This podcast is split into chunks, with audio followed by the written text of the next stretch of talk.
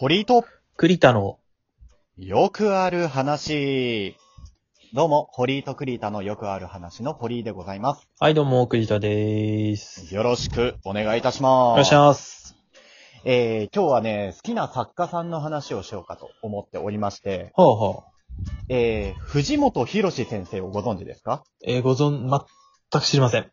全く知らないですか？うん藤本博士先生です。小説家ですか？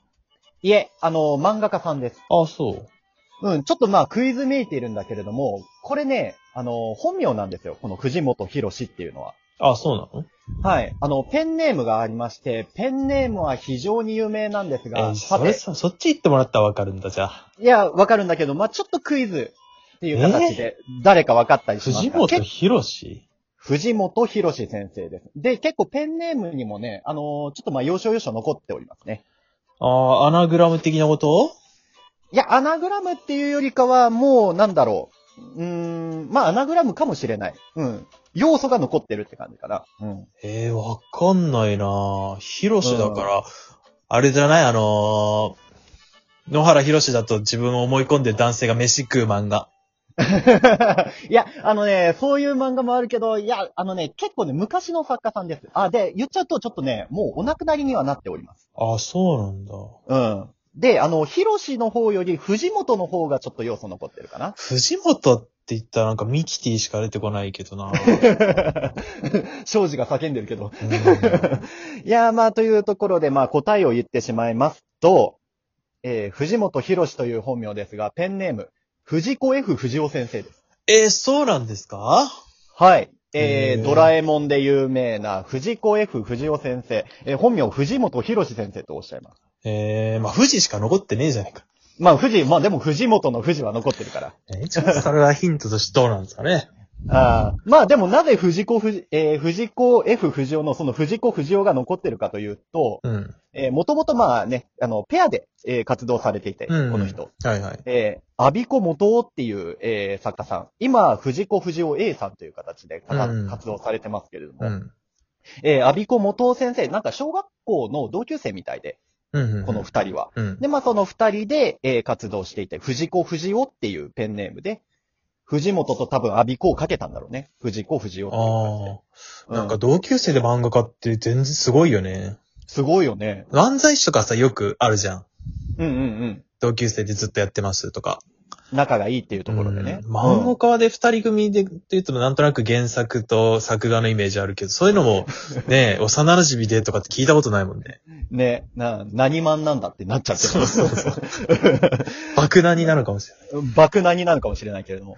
まあ、そんなお二人で活動されてたんですが、まあ、あの、活動された後に、まあ、ちょっと解散されて、うんまあ、藤子 F 藤尾というペンネームでいろんな作品を、えー、先生残されてはおりますが、うん。今ね、コロナ禍で、あの、ドラえもんの公式サイト、えー、アクセスしてもらうと、期間限定でスタイホーム企画ってことで、ドラえもんの漫画がですね、一部無料で読めるんですよはいはいはい。で、結構その漫画のラインナップ、あの、週替わりとかで変わったりして、うん。ちょっとこの配信が、あの、配信される頃にはまだやってるのかどうかは、ちょっと定かではないんですけれども、うん。うん。あの、漫画が無料で読めますので、で、その漫画がね、結構話題になったりするわけですよ。うんうん。あ、これを載せてきたかと、無料にって。結構ね、なんかやっぱドラえもんが有名だけど、それ以外の短編とかも、こう、ちょっと面白いのあるんだよね、あの人って。そうなんです、そうなんです。いや、で、特にもう本当、そこの短編です。今日話したいのは。うんうん。藤子 F 藤尾先生の短編が面白いっていう話をしたいんですよ。で、で、特に、えー、話題になってたのが、ノスタルジーっていうのが話題になったんですよ。あー、知ってます、知ってます。あ、内容はご存知ですか？だけーでしょ。そうです、そうです。それそれ。有名なね、もうなんかネタとして使われてるコマではあるんだけども、うん。おじいさんがだけーって 叫んでるコマが有名なんですよ。この作品。で、まあネタ的し、ネタ的に使われてるんだけれども、内容は読んだことある栗田は？あ、一応読んだことある。読んだことある？うんい。やー、読んだ後だとあのだけがもう泣けてしょうがない。まあそうね。あなんか面白いコマじゃないんだよね、あれはね。そう、実はね、本当にノスタルジーというか、まあ、あの、哀愁を誘うというか、うん、本当にね、悲しいコマなんだよね。言ってみればあれ。そうね。最後のオチというかね。そう、ある意味オチなんだよ。なんだけれども、ちょっとあそこだけ切り解くとや、切り抜いちゃうとやっぱりね、ネタになっちゃうから、使いやすいんだろうけれども、うんいや、まあ名作ですよ。まあ、それを無料で載せるかと。子供も見るような 公式サイトであれを載せるかっていうところがね、ちょっとね、公式さんの粋なところでございますよ。うん。まあ、子供にはちょっと難しい話だろうね。あれは。おじさんに方が刺さるというか。そうそうそうそうそう。なんか、やり残したが、やり残したことがあるみたいな、そういう感覚を持ってるおじさんが、ね、えー、引っかかるというか、うん。金銭に触れるような作品じゃないかなって思うんですけれども、いや、こういった形で SF 短編がすげえ面白いんですよ。えー、先生、藤子先生。うん。で、短編の中でも一番気に入っている作品があって、自分会議っていう作品がですね、ホーリーは大好きなんですよ。ノスタルジーじゃないんだ。ノスタルジーじゃない。ノスタルジーもね、いいんだけれども、いや、まあ、話題性としては十分ですよ。ノスタルジー。うんでもね、一番じゃない。確かに面白いとは思うけれども、あのー一番じゃなくて、一番はね、自分会議が。あのね、大学時代に、大学の図書館結構通い詰めてたんだけど、俺は。うん。大学の図書館に置いてあって、このうん藤子 F 不二雄先生の SF 短編集みたいうなのが。ん。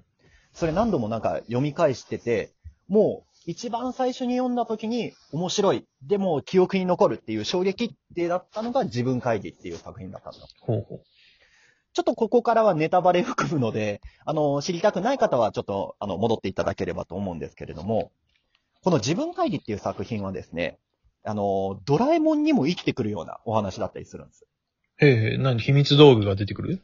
秘密道具が、そう、タイムマシンが登場してくるんです、この作品。えー主人公は男、えーで、一人暮らしの大学生なのかな？うん。えー男なんですが、アパートを借りると。で、アパートの入居日で、あのー6畳一間なのかなえーアパートに入ってくるところから物語はスタートしますと。えーここからの新しい生活始まるな。あ、でも、正直今80円しかない。何もご飯、何もご飯が食えねえや、みたいな。よくアパート入れたな。そうそう。借りるお金だけでもう全部使っちゃったのかな、みたいな。そういうちょっと貧しい大学生が主人公なんですが、うん。まあお腹空いたなって思ってたら、そこにですね、えー、未来の自分がやってくるわけです。うん。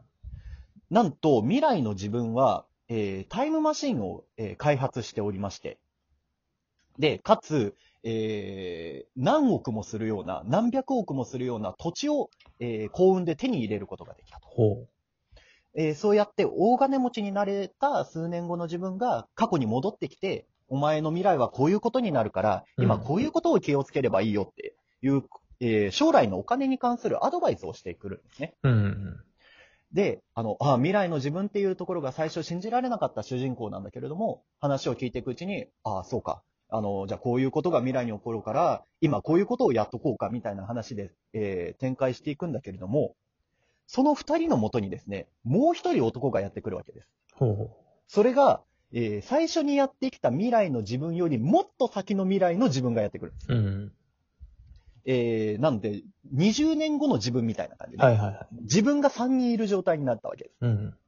で、その20年後、次来た自分が言うには、いや、そのお金の使い方は間違っていると。うん。あの、今からこの先バブルが崩壊して、あの、ちょっとお金の工面に困っちゃうから、うんあの、そのやり方は良くないみたいな感じで、うんまたアドバイスをしてくる。はいはい。それがもう一人続くわけです。まあまあそうでしょうね。そう、結果4人自分がいることになって話し合いを展開していくわけですよ。で、どれもが自分だから、あの、いや、自分のやり方が正しいっていうわけですよ。で、会議がもう全然まとまらなくなってくると。で、そのまとまらなくなってきた会議の中、一人がね、じゃあちょっともう一人呼ぼうと。っていうところで、えー、過去の自分を呼び出すんです。うんタイムシンを使って。えー、多分小学生とか小学生もいかないぐらいの年齢の自分を呼んできて会議に参加させるわけですよ。うん。まあ同じ自分だから権利はあるということで。うん。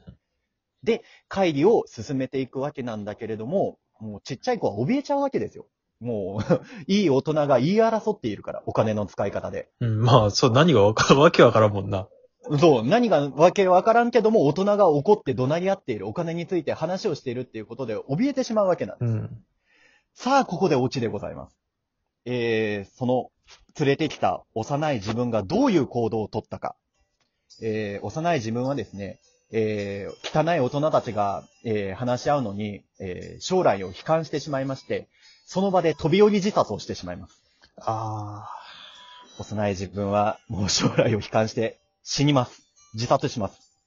で、自殺した瞬間、えーその幼い自分が死んだから、パラドックスが起きないように未来の自分たちも消えるわけなのあ。。まあそうだよね。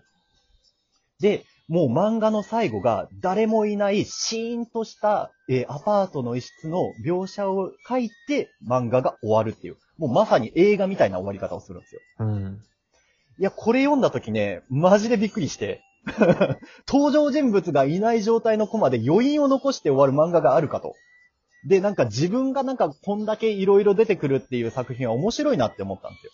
うん。この藤子 F 不二雄の短編の中でもこれがやっぱり特に堀井は大好きなんですよね。なるほどね。まあ雰囲気としてはそういうのが多い印象あるよね。ちょっとこう、なんかブラックジョークじゃないけど、そうそう、ダークな終わり方。うんなんか、人が死ぬっていうのも全然あり得るような作品が多くて。うん。そう。で、ドラえもんの本編にも結構こういうのあるのよ。